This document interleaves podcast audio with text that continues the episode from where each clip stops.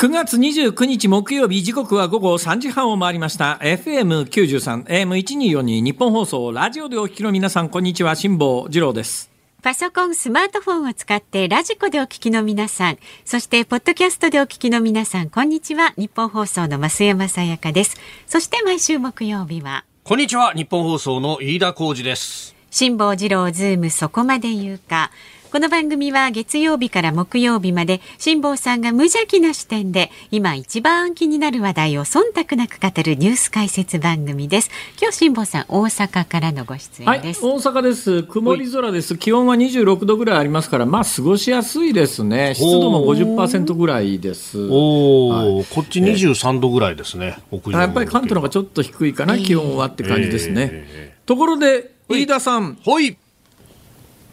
いや今一番気になったことは何かと言われるとですねどうしました？こうやってこうオンエアするじゃないですか、はい、ね、はい、オンエアの直前って、はい。えー、他のまあパーソナリティとかキャスターとかですね一体どんなことを考えてるんだろうとふっと思ったんですよ。飯田君本番前何考えてました？ほ本番前ですか？本番前何、え。え、何考えてるんだろうないや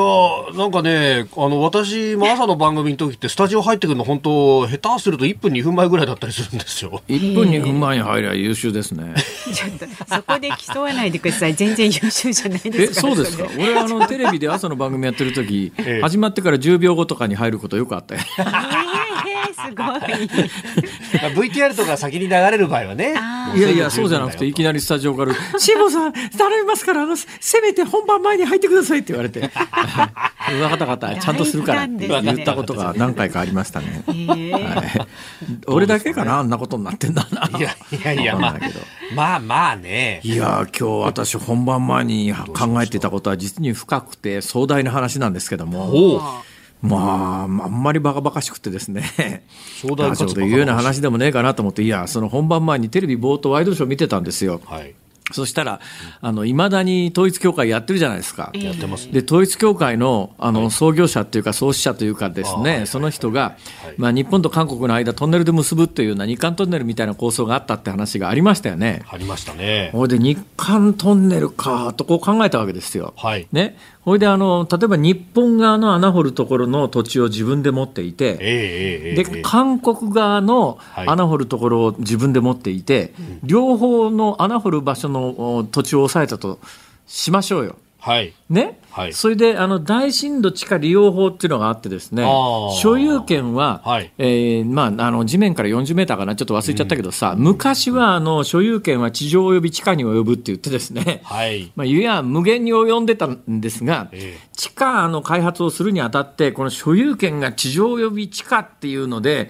いいつまで穴を掘っても俺の土地っていうといろんな地下の大深度、まあ、非常な深い地面の下が開発できなくなっちゃうんで、うん、これはあの法律が改められて一定以下は自分の所有権が及ばないんですよね。うん、逆に言ったら人んちの穴人んちの庭先の下掘っても厳密に言うといいのかなだからまあそれで多分。あの今、新しい、えー、東京、大阪間、いやまあ、最初は東京、名古屋間ですけれども、はい、リニアモーターカーってそういう大深度地下を利用しながら掘ってるよね、だからまああのそこ買収せずに穴掘ってるわけでしょ。だからまあそれが理由でいろいろな圧力も静岡みたいにどうしてくれんだ水が出たらみたいなことになっちゃって工事止まっちゃってるようなところもありますけど、でそうして考えた時にだよ、じゃあ俺が仮に九州の、えー、西の端の方の土地を持ちました、はい、韓国の東の端の土地を持ちました、うん、俺の金で勝手に穴掘ってつなぐのは、自由なのかなこれ？何か法律触れんのかな？確かに、いやごめん。あの本番前の単なるテレビ見ながら考えた思いつきだから気にしなくていいです。それでね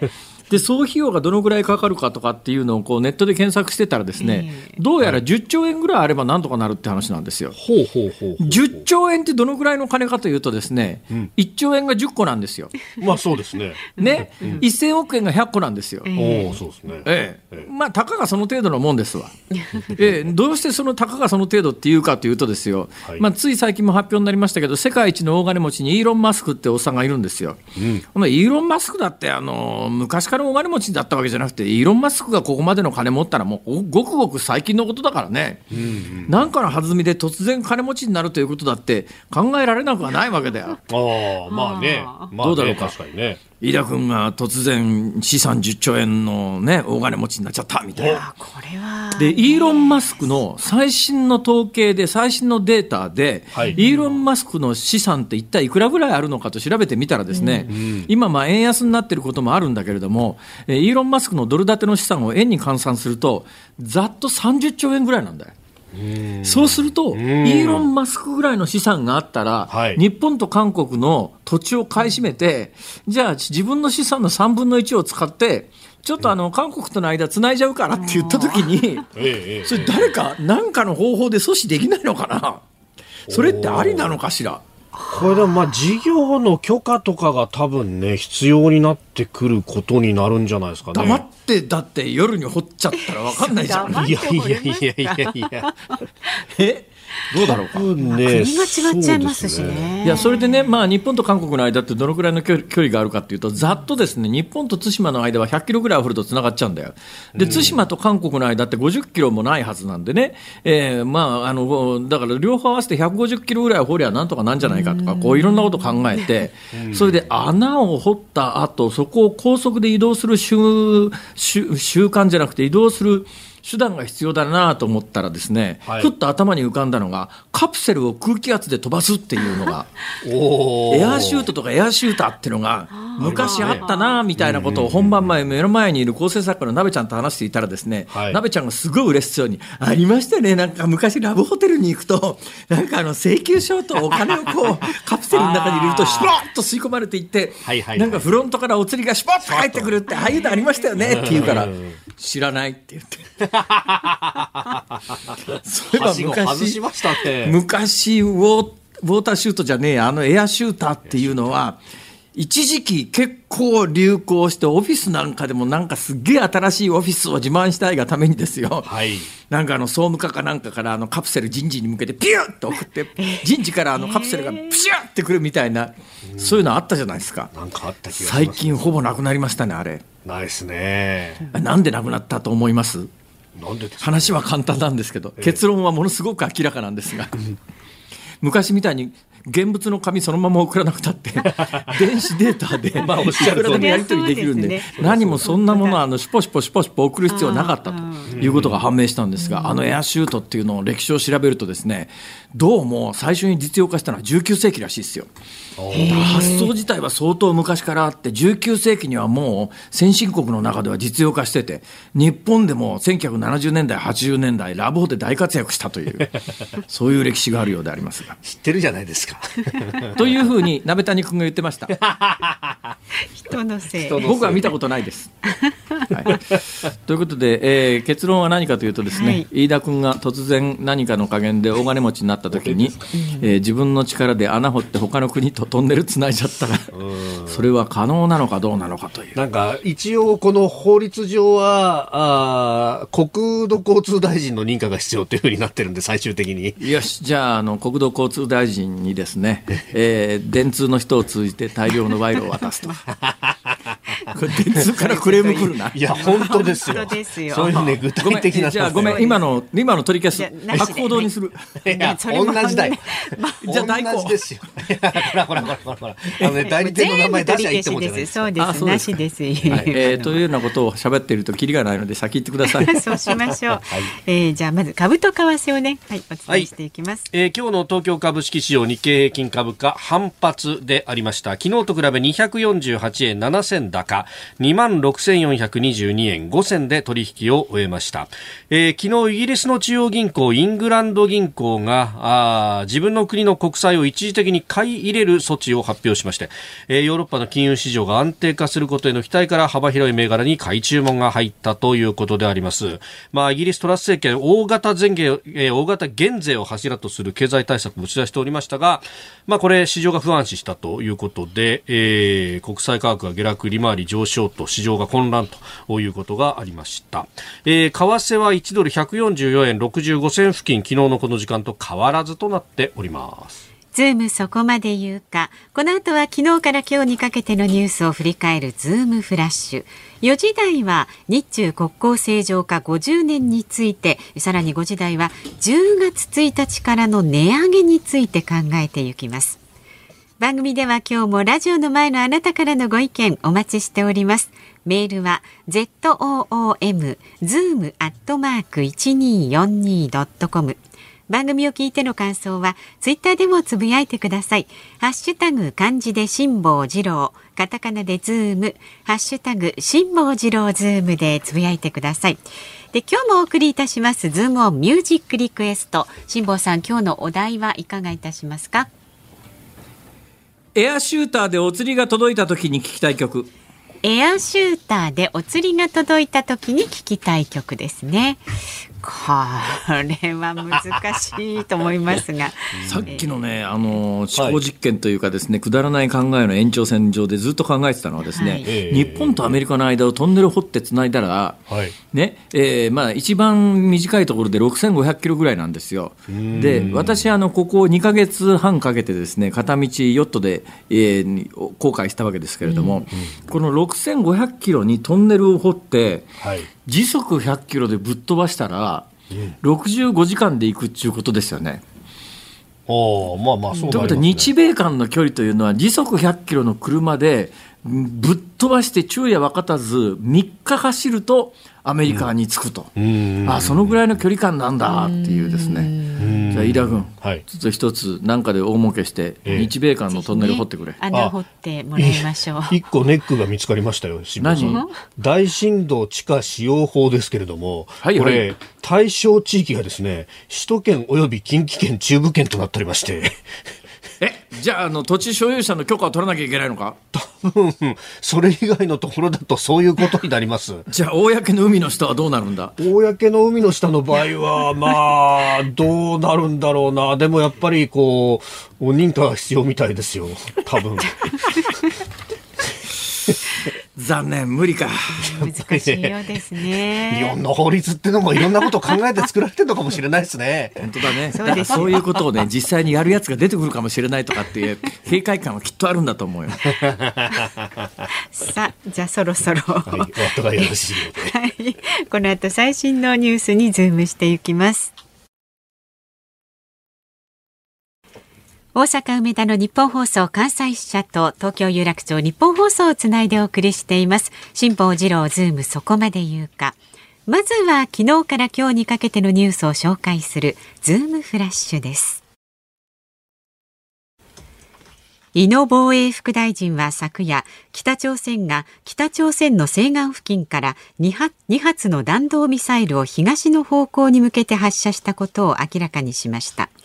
いずれも変則軌道で飛行した可能性があり落下したのは日本の EEZ 排他的経済水域の外側と推定されるとしています。アメリカ政府はロシアに滞在する自国民に対し直ちに出国するよう勧告しました。ロシアが部分的動員令を出したことでアメリカとの二重国籍保有者がロシアから出国できなくなり徴兵される可能性があると指摘しています。政府が来月11日から開始する全国旅行支援について東京都は昨日実施する場合は1ヶ月程度の準備が必要との考えを示しました。国税庁は民間企業で働く会社員やパート従業員らを対象にした民間給与の実態統計調査の結果を発表しました。2021年の平均給与は443万円で前の年と比べてプラス2.4%で3年ぶりに増加しました。コロナの影響を受けた企業の業績がある程度持ち直し給与に反映されたことが要因とみられます。北海道知床半島沖で観光船カズワンが沈没した事故を受けて国土交通省は航行中の映像や音声を記録できる船舶版ドライブレコーダーの設置を小型観光船などの事業者に義務付ける方針を固めました。総務省は昨日携帯電話の利用者が通信障害の発生時に契約している会社以外の通信網を使って通話などをできるようにするローミングの導入に向けて有識者会議の初会合を開きました。NTT ドコモなど携帯電話4社は会合で導入に賛成する意向を表明しました。今月27日に執り行われた安倍晋三元総理大臣の国葬儀で菅義偉前総理大臣が弔辞で言及した政治学者の岡義武氏の著書山形有朋が反響を呼んでいます。出版元の岩波書店は28日までに重版を決定しました CD や DVD のレンタル大手ゲオホールディングスは明日店舗での CD の取り扱いを終了します広報によりますと年々インターネットが普及していく中このような結論となりましたとし背景に音楽の配信サービスなどがあることを明かしました。えー、いろいろニュースはあるんですが、まあ、例えばですね今、ニュースになった中でちょっと解説がいるかなと思うのはアメリカ政府はロシアに滞在する自国民に対し直ちに出国するよう勧告しました、うん、そんなにロシアにアメリカ人がいるのかというと、はい、これ相当いるんですね、これがね。でロシアが部分的動員令を出したことでアメリカとの二重国籍保有者がロシアから出国できなくなり徴兵される可能性があると指摘しています。というのが、まあ、ニュース原稿なんですが、はい、うんまあ、ちょっとこれまたあのうんキーウに終わればいいんですけども、はい、まあ、ロシアはいろんな最近嫌がらせ、まあ、日本の領事と捕まえたあのなんか典型ですけども、はい、もうありとあらゆることをしますから、あのわざとアメリカとの二重国籍の人たちを、はい、えー、ターゲットにしてあの動員する可能性もないとは言えないわけですよ。それで国籍っていうやつはあの日本って、えーまあ、国籍法には2種類あるんですね、はい、どういうことかというと、国籍、どうやって、例えば日本人がどうやって日本国籍を手にするかというと、うん、日本の国籍法は属人主義って言って、人に属するわけですよ。うん、で昔はお父さんが父親が日本人だったら日本国籍。母親の国籍関係なしに父親だけの国籍父親が日本人だったら日本国籍なんだけど、これが大問題が発生したのはですねえー、例えばあの母父親がアメリカ人で、はい、えー、母親が日本人みたいなケースでいうと、うんこれこれは旧国籍法だと日本国籍取れなかったんですよ。じゃあアメリカ国籍取れるかというと、はい、アメリカは属人主義ではなくて属地主義なんですね。アメリカ国籍の取得要件はアメリカ国内で生まれたら父親母親が何人であろうとアメリカ人なんです。逆に言うとアメリカ国内で生まれないと、はい、アメリカ国籍取れないっていうことになっちゃうと、そういうあの国同士の国籍の要件が違う人カップルが結婚した場合に日本の国籍でですねあの父親の方だけが日本国籍だと日本人ということになっちゃうと無国籍になっちゃう子どもたちがたくさん出て、これはまずいし男女差別だよねって話になって国籍法が変更になって今は父親でも母親でもどちらかあの一方が日本人の場合には子供は日本国籍になるわけですよ。はい、ね、これでまあ、あ、いわゆるその元々の無国籍問題っていうのがだいぶ解消されたんですが。ロシアっていう国は属人主義なんです。アメリカは属地主義なんです。はい、ね、ということはつまりあのロシアでえー、生まれたあ、まあ、ロシア人が例えばアメリカで子供を産んだみたいになると、はい、ロシア人がアメリカで出産すると、えー、ロシア国籍も得られるし、アメリカ国籍も得られる。うん、これ一時期あの日本人でもアメリカ国籍取りたいっていうんで、えー、裕福な芸能人等々を中心にですね、はい、わざわざアメリカ一出産すると、うん、なんでアメリカ一出産するかというと、両親ともに日本人でもアメリカの産院で生まれたらそこで生まれた子供は自動的にアメリカ国籍が取得できるので、はい、まあ、二重国籍に。で二重国籍になった場合は一応あの大人になったら選ばなきゃいけないという建前になってますが、うんまあ、選んだかどうかなんて分かりゃしないんで、えー、結構あの両国のパスポートを持ってる大人ってそれなりにいるんですね。昔はアメリカは徴兵制度がありましたからアメリカ国籍持ってると徴兵されちゃうと嫌だなっていうことがあって大人になったらアメリカ国籍捨てて日本国籍一本にするっていうケースもあったんですが最近アメリカは徴兵制は停止してますから,、はい、まあ、徴兵されるリスクもないんだったらまあもううん、黙って両方の国籍持っとこうかっていう人たちはそこそこいるんですが今ロシアには そのロシアとアメリカのもともとの国籍法の違いによってですね、うん、両方の国籍持ってるっていう人たちがたくさんいてアメリカ政府からすりゃその人たちはアメリカ国籍なんですよ。でロシアからすればロシア国籍なんですが今回みたいなことが起きた時にそういう人たちはアメリカのパスポートを持って逃げちゃう可能性があるので早めに、えー、そういう人たちをターゲットにうんまあ、むしろ他の人たちよりも早く徴兵される可能性があるというのは、おそらくね、アメリカ政府は相当危惧してるはずなんで、だからとにかく、えー、あのロシアに住んでいて、アメリカ国籍を持っている人たちはターゲットになる可能性もあるし、ターゲットにならなくたって、いつかは徴兵されるリスクが高まりますから、はい、とにかく出ろと。うん今回あの、あまりちょっと我々とは関係ないところででですね相当やっぱりあのロシアのむちゃくちゃっていうのが目立ち始めてきたなってそれまそれぐらいやっぱりロシアは戦線で追い追い込まれてるっていうことが、まあ、言えるわけですけれどもそういうのの一つの表れでもありますね。うん、さて、えー、と昨日のこれ鳥海さんがここにやってきてですね、私も知らなかったんですが。いや、46道府県は、えー、10月11日からの全国旅行支援に対応できますけど、東京はシステムが構築されていないので遅れるかもしれませんっていう話を昨日鳥内さんがされて、ね、えへーって言ってたら、うん、今日それがニュースになってそうですね。もしかすると、はい、そういうことなんじゃないだろうか。やっぱりですか？そういうことなんじゃないですか？そういうことですそうだな。主語なくしちゃ冒頭のニュースです。はい、えっと井野防衛副大臣は昨日の夜ですね、北朝鮮が北朝鮮の西側あ西岸付近から2発の弾道ミサイルを東方向に向けて発射したと。はい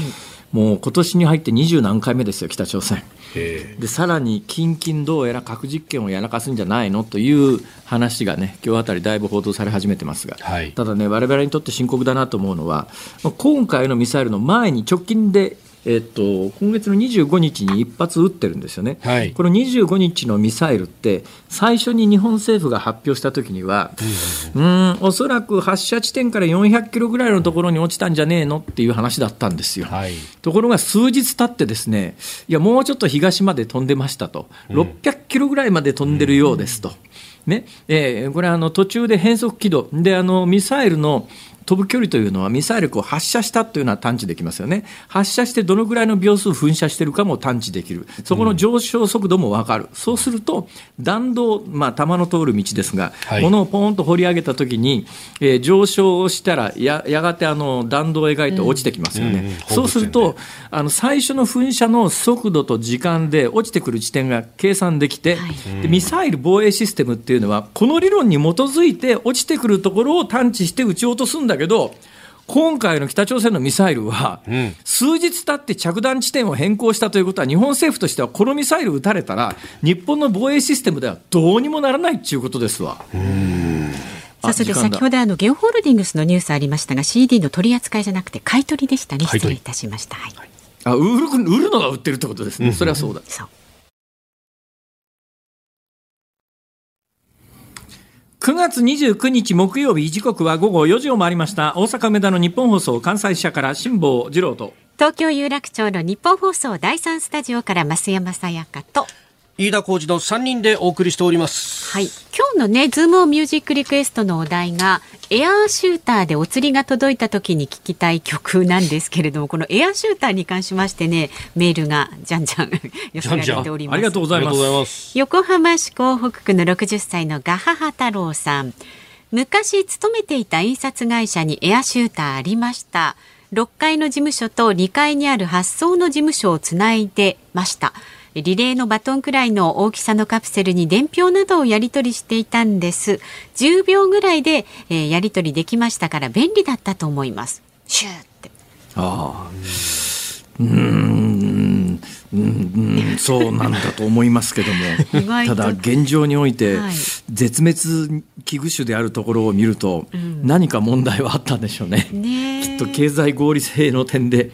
何かに問題があったか、まあ、さっき言ったようにもうあの文書は電子的にやり取りする時代だから、えー、うん、物理的に物を送る必要はなくなったとかね。いろんな理由はあるんだと思いますけど、昔はメモを残すのもねあのその人のボードのところにこうペタッとこうメモ書いて貼ったりっていうのを普通に。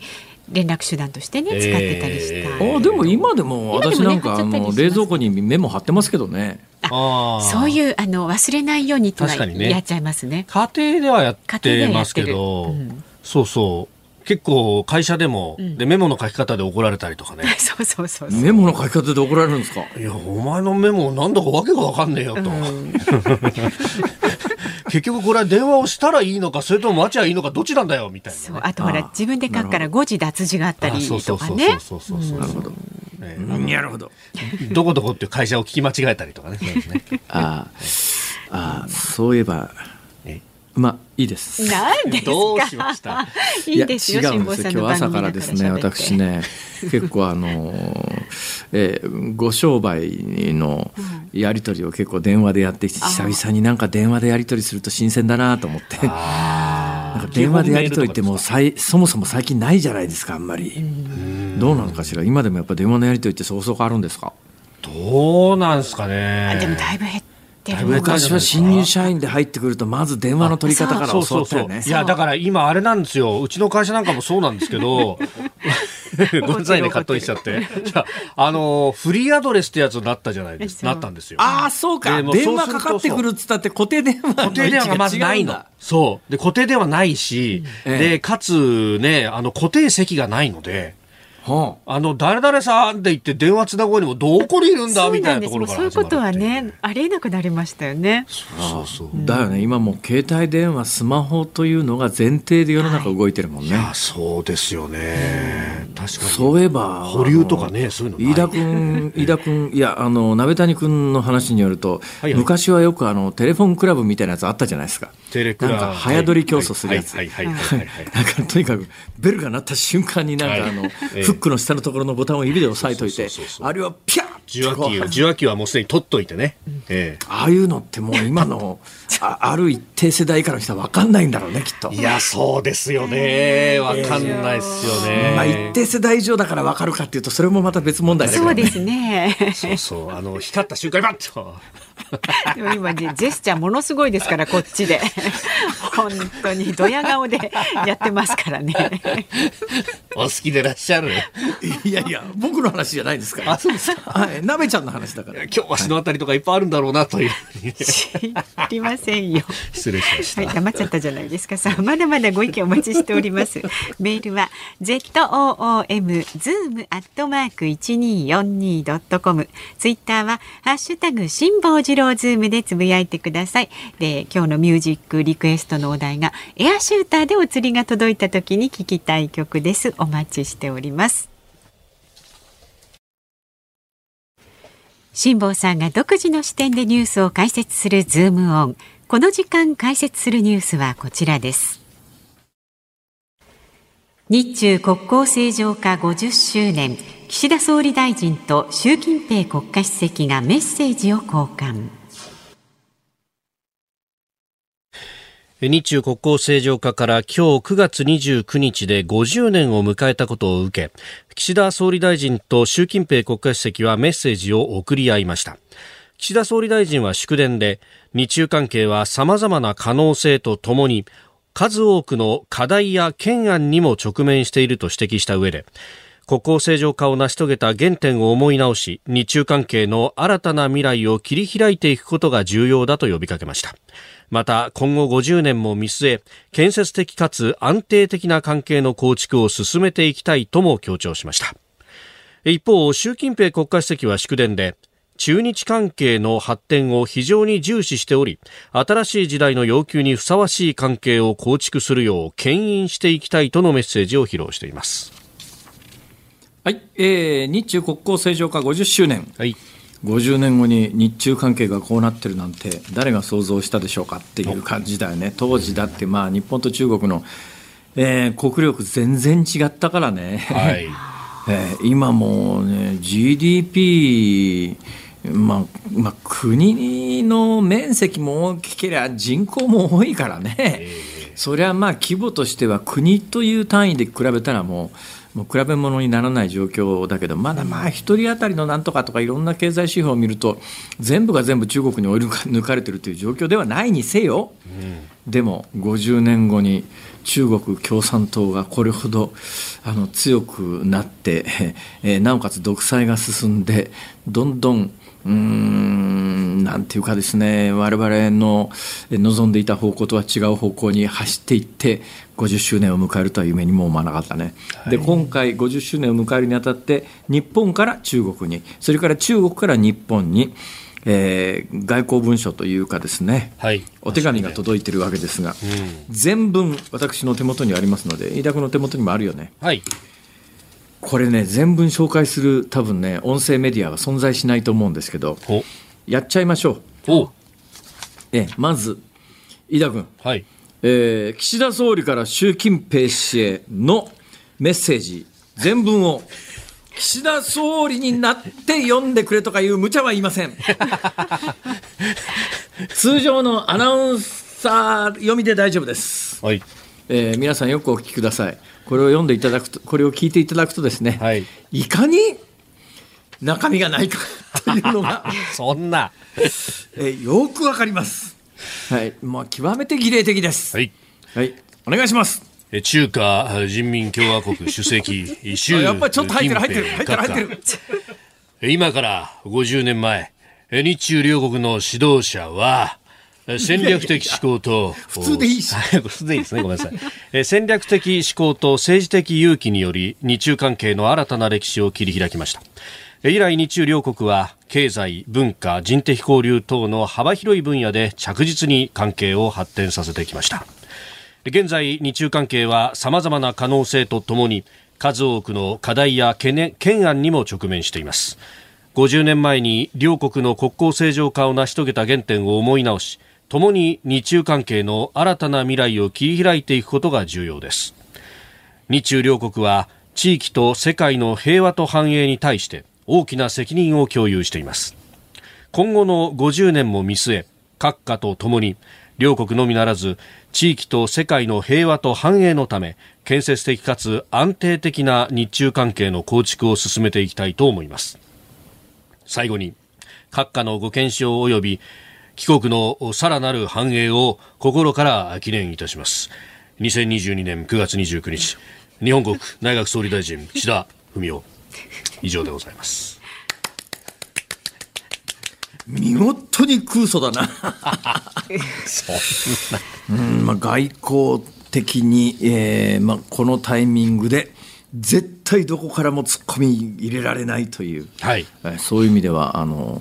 何も送らないのと同じぐらいな見事な文章ですけれども。じゃあ一方中国から日本に届いた文章を、はい、これあの日本の翻訳文ですねこれね。そうですね。火薬、はい、仮の訳ですが、はい、えー、だから日本語に訳したものですが、はい、これはじゃあ習近平こちらの方は習近平国家主席になったつもりで。いやいやいやいやなったつもりで難しいじゃないですか。これまた中国から日本に送られてきた文章もですね、はい、文字はいっぱい並んでいるけれども、はい。中身ねっていう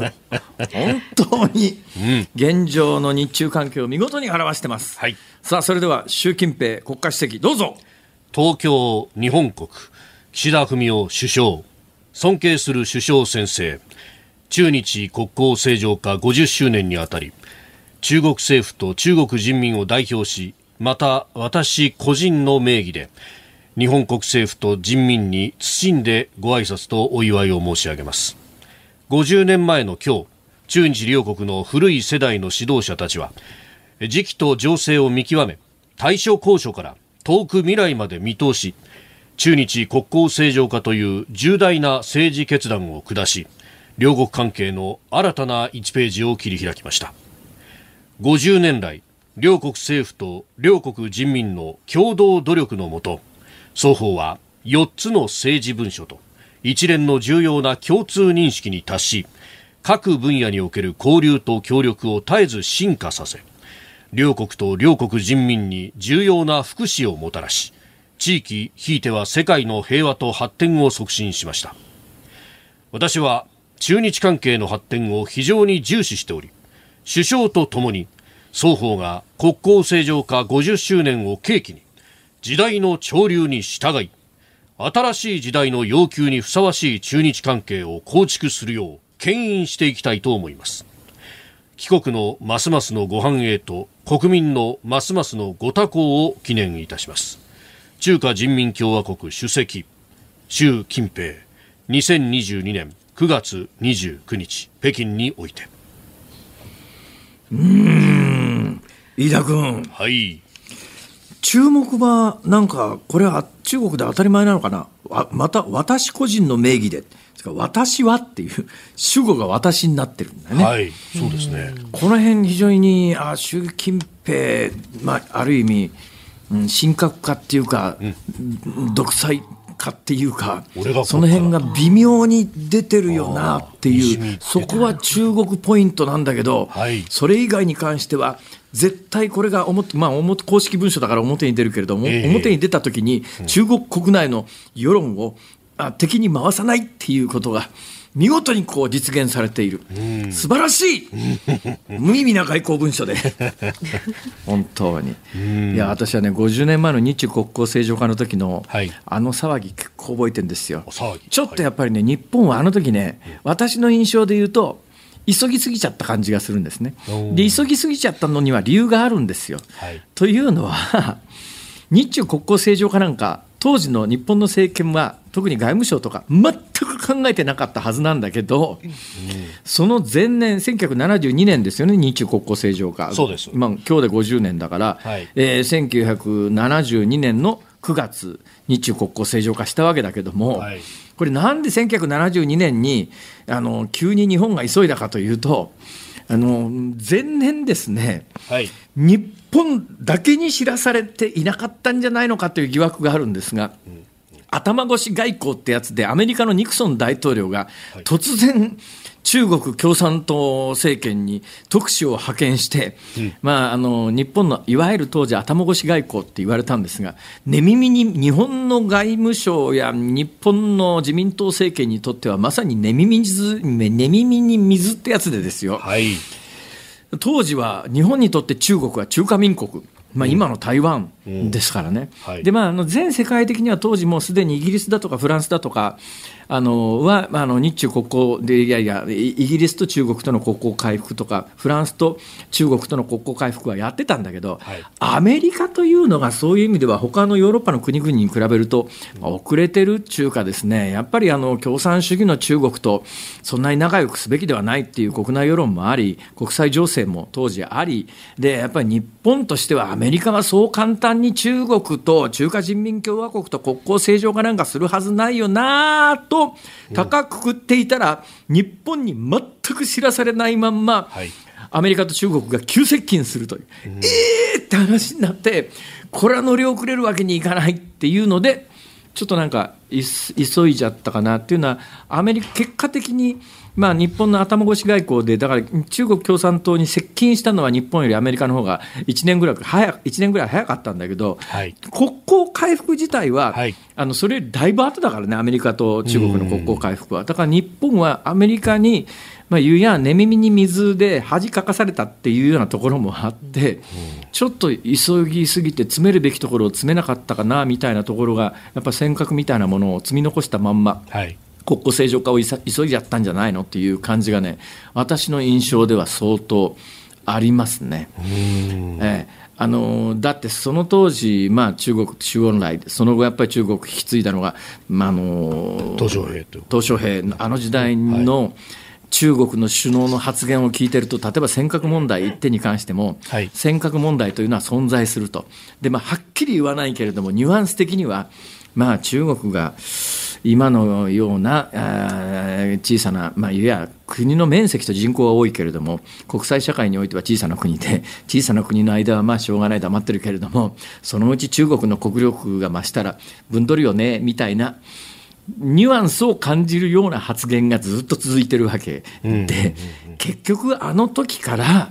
尖閣に関して言うと将来やっぱりあのここが中国が取りに行くと。だけど今これを言うと、えー、日中国交回復しないし、日本からの巨額の経済援助も取れないからとりあえず棚上げにしとこうかなっていうのが、はい、今振り返ると見え見えだもんね、それ。まあ、その話をしたくないというふうに言ったという、ね、当時ね、当時ねそうそう。首相などの発言があったとされますからね。で今から振り返って、なんでじゃああの日本の頭越しにアメリカがそんなに中国共産党に接近したのかというと、はい、やっぱ当時の厳しい国際情勢があるわけですよ。第二次大戦後、東西冷戦が始まってですね、いわゆるアメリカを核とする自由主義民主主義資本主義陣営と、ソ連を中心とする共産主義陣営という、まあ、世界を二分する、まあ、パワーバランスになって、中国というのはソ連に組み込まれて、長年ずっと組み込まれていた。まあいうやソ連にとっても中国は小さい国だったし中国にしてみてもソ連というのはアメリカと対峙する巨大な国だからとりあえずソ連にくっついとこうかなと。ところがあのソ連でスターリンという独裁者の時代は毛沢東との仲も良かったし中国とソ連との間は非常に蜜月だったんだけど、はい。ソ連でスターリンが、まあ、いなくなってですねその、それを継いだフルシチョフっていうのがどっちかっていうとそれまでのスターリンみたいなスタイルと全然違う肌合いが合わない中国と、うん、ほいで中国と1960年代に中国とソ連は同じ共産主義陣営でありながら、もうあのフグ大天の敵みたいなことになって、えー、領土問題であの戦火を交えるというもう兵隊が死ぬというドンパチやらかすというこれはもうちょっと一触即発でソ連と中国って同じ共産主義陣営でありながらどうにもならない権限の中だよねって見えてきたのが60年代でアメリカにとってみたら、はい、それまで中国も含めたあの東側という共産共産権というのは一枚岩だったからこれはちょっとなと思っていたらおいおいあれ中国とソ連が揉め始めたぞと、これって敵の敵は味方の理論で言うと、はい。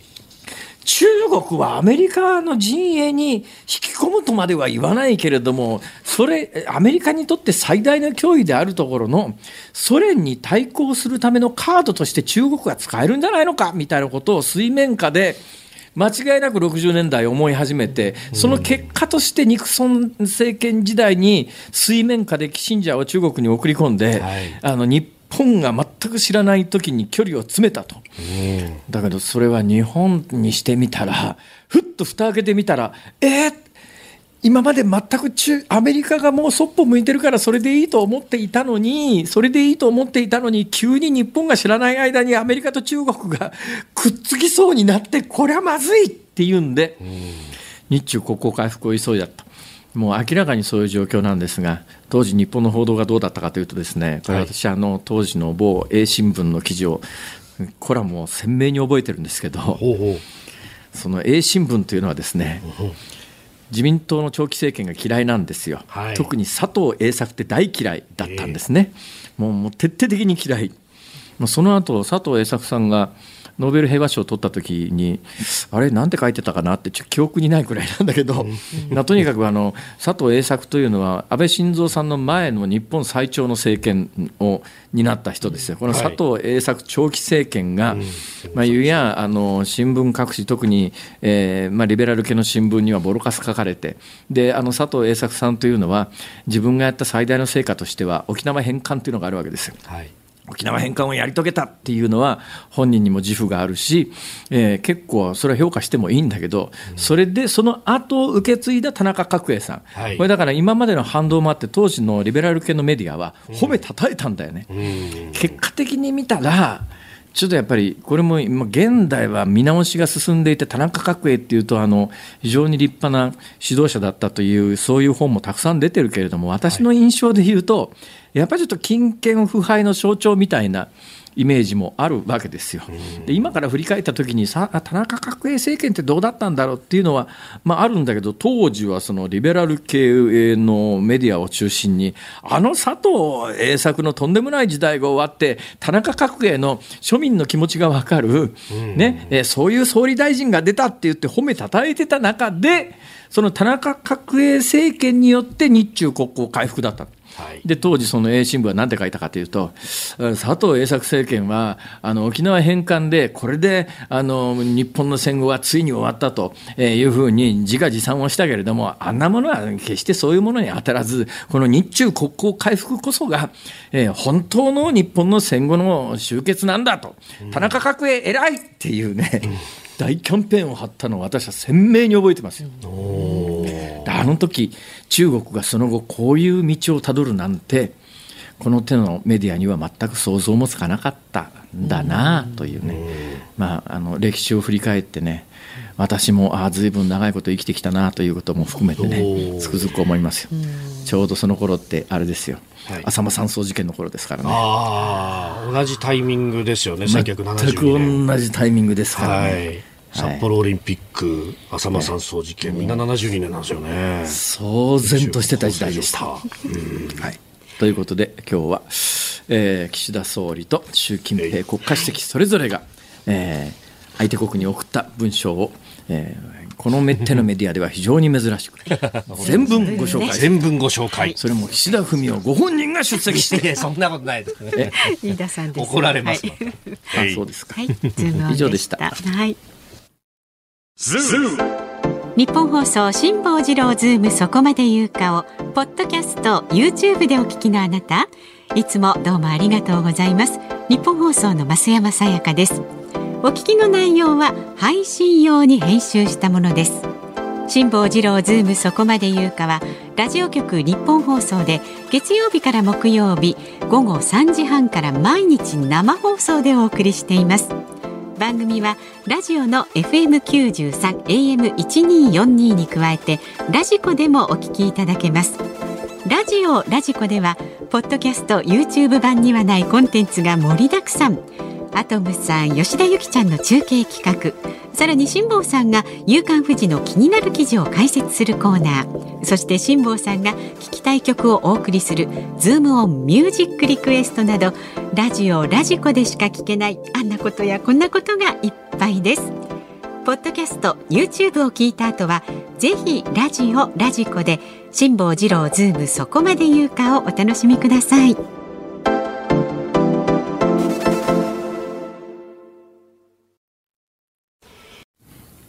9月29日木曜日時刻は午後5時を回りました辛坊治郎ですニッポン放送の増山さやかですニッポン放送の飯田浩司です、はい、5時過ぎましたんでズームオンミュージックリクエストご紹介していきます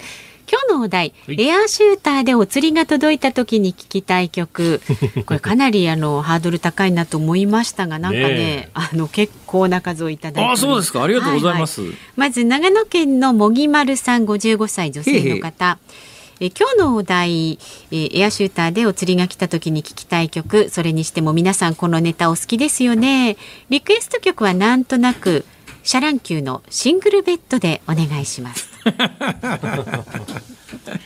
はいあとはね、神奈川県横浜市の国広さん57歳男性。今日のリクエストはシーナロケットの You May Dream をお願いします。40年近く前新聞社でアルバイトをしていました原稿をエアシューターに入れて別の部署に送っていて筒がロケットみたいだなと思っていました。ロケットつながりでこの曲。なるほど。シーナロケットね。はい。あとですね練馬区のパンダパンさん38歳女性の方、はいキンギキッズのジェットコースターロマンスお願いします。エアシューターってなんかジェットコースターのようなワクワク感がある気がしますと。本当に。あとは神奈川県のドレミさん。エアシューターはスピードが速くすぐに届くのでスピードのボディーソウルお願いします。なるほどなるほど、うんうん、なかなかいろんな発想、うん、あとは横浜市の25歳の太郎さん木村由美さんのいつも何度でもリクエストします。以前木更津で利用したところがカプセルでお金などをやり取りするシステムの場所でした。最初使い方が全く分からず電話で教えてもらいました。その時動作の流れから千と千尋の神隠しで千尋が木の札をベルトに引っ掛けてお湯を出してもらうシーンを思い出したので曲をリクエストしました。ありました、ね、ああったあった。ね、千と千尋の神隠しのこれ主題歌あった。あとはね千葉県山武郡の慎吾さん52歳エアサプライのロストインラブをリクエストします。エアサプライだからね、うん、そうお釣りをサプライ。サプライあとはえー、と町田市のひとしさん46歳じゃない64歳の方。島津豊さんのホテル。このリクエストが一番多いと思います。って書いてくれてます。あでも多かったのはこれではないのかな。はい、はい、以上ですが。本日のズームオンミュージックリクエスト。はい。うん島津豊ホテル まあ、この時代感とぴったり合うみたいな感じはね。そうですね。この曲ですよね。僕はそういうの知らないんですけど。待って待って待って。飯田君に教えてもらったんです。いやいやいやいやあのね、このエアシューターの仕組みどうなってるんだろうっていうのに、新潟県のジュリアンさんがお答えくださってるんですが、以前勤務していた病院で使用していました。行く先を選択してケースをセットすると吸引されるように飛んでいきました。で、この隣に帰ってくる出口があって、飛んでくるそのままのスピードで落下してくるのでその下にウレタンみたいなショックを受け止めるものがたくさん置いてありました。でパイプが多分直径20センチぐらいだったと思いますので直結ではなくて分配する装置がついていたのではないかと思いますよ。確かに届くとでかい音がしていましたという。なるほど。一方でそのラブホテルとかだと1本のパイプで部屋の数だけパイプがあるパターンとかいろいろあったみたいですね。なるほど、ね、だったらもっとでかくしてさ、ええ、宅配便業者からそういうのみんな各家庭に引いとくとさ もう一瞬で届くよねこれから荷物。届くけど大変アマゾンとかやりやらないかな？維持費が大変なんじゃないですか。日本全国にパイプ張り巡らしてさ 瞬間もうポチッとした数秒後にはヒューパーンって飛んでくるっていう。あでも夢のようなんか。夢のようですね。いいですねそれね。途中で詰まったらどうするんだ途中で詰まったらうんそれ大変ですね。どこで詰まったか探しに行くのも大変だしな。下手に探しに行くと後ろから飛んできたら怖いよこれ。怖いですね。確かに怖いですねそれは。シュパ難しいですよそれは、はい、ということでエンディングでねお送りいたします。さあ番組ではラジオの前のあなたからのご意見24時間お待ちしております。10月3日来週も10月ですからね。月曜日4時台のゲストはイグ・ノーベル賞工学賞を受賞されました千葉工業大学の松崎源教授お招きいたしますはい、すごいね、それ。そうなんですよ。ね、いや、私ね、イグ・ノーベル賞ってね、ノーベル賞以上に注目してんですよ。ここで賞を取る人ってね、はい、もう本当にノーベル賞と紙一重ですからね、実は。なんかユニークな発想をお持ちの方ね、多いですし。すね、じゃあ、質問考えといてください、辛坊さんね。で、あなたからのご意見もお待ちしております。めまい、めまい。いや、気にしないでください。えー、メールは、ズームアットマーク一二四二ドットコム、Z O O M、ズームアットマーク一二四二ドットコム。ツイッターはハッシュタグ辛坊治郎ズームでつぶやいてください。ご意見お待ちしております。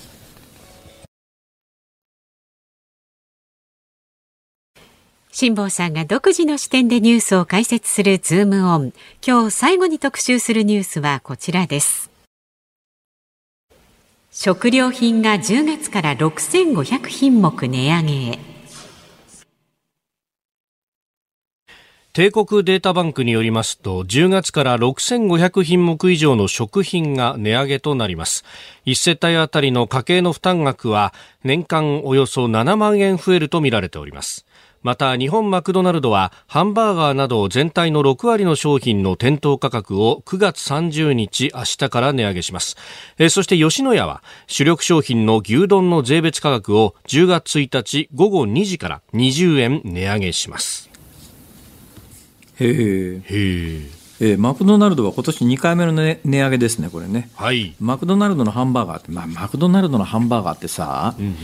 どうなんだろう、私、ビッグマックしか食べないんで、人によるだろうけど、マクドナルドのハンバーガーって一番ベーシックなやつで、はい、バンズの間にハンバーガー、と、はい、まあ、あとレタスが1枚入ってるかな、まあ、なんかそんなんですよね、でチーズバーガーだとちょっと高くなりますが、はい、あのマクドナルドのハンバーガーって、今年の1回目の値上げをする前までは110円だったんですよ。でもうちょっと前にもっともっと安かった時がありますけれども、まあ、もっともっとあの極端に安かった時はもうあの通り抜けてですね、その最も安かった時って牛丼が200円台後半だった時があっても、各社もう安くするのの競争で、軒並み280円とか290円とかっていう値段になった時代もあったんですが、まあ、そういうところは通り抜けて。えー、今、ハンバーガーってマクドナルド110円だったんですが2回の値上げでこの明日からか明日から150円になりますからね、はい、マクドナルドの一番ベーシックなチーズの乗ってないハンバーガーで150円というとそれなりのインパクトがありますが、まあ、それでもあのアメリカなんかでは倍ぐらいしますから。だ主力商品は実はあんまり値段上がってないんですよ。主力商品の値値幅は値上げ幅は少なく抑えてっていうことで、だからまあ売れ行きに対する影響っていうのは相当慎重に考えてるなという感じがするんですが。はいただね、この物価の上昇に関して言うと、あの日銀総裁の黒田さんなんかは、いや、まあ、今こうやって上がってますけれども、あの本格的な物価の上昇のエネルギーがあるわけじゃないので、来年ぐらいになったら沈静化するっていう見立てみたいですね。ただね、私ね、あのこのいわゆるデフレが問題になる前の時代っていうのをずっと経験してるわけですよ、はい、物価ってやつはいっぺん火がつくと止まらないですよ、そんな簡単にコントロールできるようなもんじゃないというのを実感で持ってますから、だからあの一番最初にこの金融政策であの物価上昇率を2%を目標にしてっていう政策を取ったときに2%で安定的な上昇なんていうことが人類の歴史上できたことがないので、まあ、欧米の金融政策も同じようなことを言ってて気が付いてみたら8%、9%、10%物価ってやつはいっぺん火がつくともうあのとにかく人間の心理的な現象ですからね止まらなくなっちゃうんですよ。そうするとね、足元の物価どうなってるかっていうと、えー、直近のデータで新聞なんか見ると、大見出しは 2. 何パーセントの物価上昇率って書いてあるんだけど、はい、中身をよく見ると、物の値段っていうのはすでに5%超えて、えー、あの物価の統計の対象になるのは600品目ぐらいですが、その600品目ぐらいの中の、あの物の値段だけ取り上げると、やっぱり5%後半ぐらいの値上げ、ただし、あの家賃であるとか、電車の運賃であるとか、まあ、外食の値段であるとか、いわゆるサービスに分類されるものっていうのがほとんど上がってないんで、トータル平均すると2%台後半なんだけど、実際の物価の動きでいうと、さっきマクドナルドのベーシックなハンバーガーが今年3月までは110円だったやつが今150円っていうのが、かなりね、生活実感には近いだろうと思いますよ。で私ね、けしからんと思うのが、じゃあこの物価対策どうしますかって言ったときに、えー、5万円の、あの特別緊急支援金を巻きますっていう、はい、ね、いう発表がされて、あ、5万円くれんのかっていう、そういう受け止め方した人多いと思うんですが、この5万円の対象になるのが、いわゆる住民税非課税世帯、はい、住民税非課税世帯ってどのぐらいの所得かというとですね、扶養家族が1人の場合は150万円弱ですね、年収ベースで。扶養家族が2人いると190万円弱ぐらいの年収なんだけども、これが実はですね、今回対象になる人の7割から8割が年金生活者なんですよ。はい、だから、あの生活に困ってる人に対しての補充金ですという政治的なアピールはしてますが、その実、高齢者対策なんですね。で、この高齢者対策って、この春にも一旦問題になってですね、参議院選挙の直前に、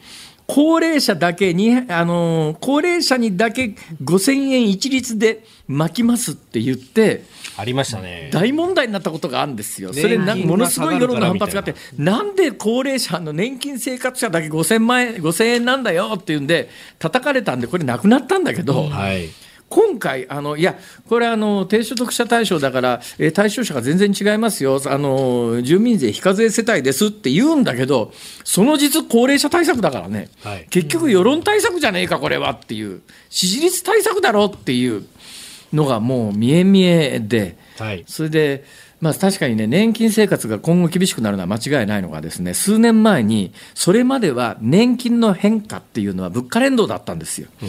ところがですね、数年前から物価連動に加えてですね、すでに支給が始まっている人に対しては年金連動に、あ、賃金連動に変えたんです。はい今年なんか象徴的ですが、もう去年もすでにそうだったんだけど、物価は上がり始めてるんだけど、賃金が上がらないということになると、賃金連動でしか年金が上がらないとなると、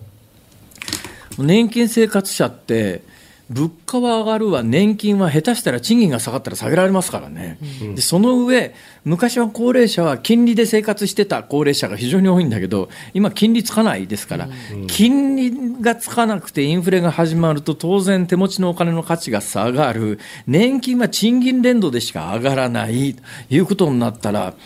ちょっとやっぱ今年来年、来年の年金の改定はかなり厳しいものになるだろうなというのが想定されるので、先手を打って、その高齢者にだけ、まあ、実質的にお金が渡るような政策をするっていうね、ね。ちょっと私ね、これ、ぶっちゃけ私も65歳以上なんで、はい、ただし私65歳以上だけど、年金1円も受け取ってないどころか、まだ毎月ものすごい高額の年金のあの過激が払わされて、これ制度的に俺いつまあ支援になってくると話がややこしくなるので、ね、このでやめますが。ちょっとやっぱり今の政府のやり方があまりにも見え見えで露骨でね、違うんじゃないのかってもっとやっぱりね子育て世代とかやっぱり日本の未来に役に立つようなところにお金使わないと、まずいぞこらと。私は素朴にそう思います。ええー、年金誰がね、負担してんだっていうのは現役世代ですからね。飯田君が、飯田君がね、髪の毛むして働いて、そのお金で育ててる子供が将来の年金を支えるわけだから。半分以上取られてるからね。年金、医療、介護。それを考えていただきたい。文句言ってますが、ズボンでした。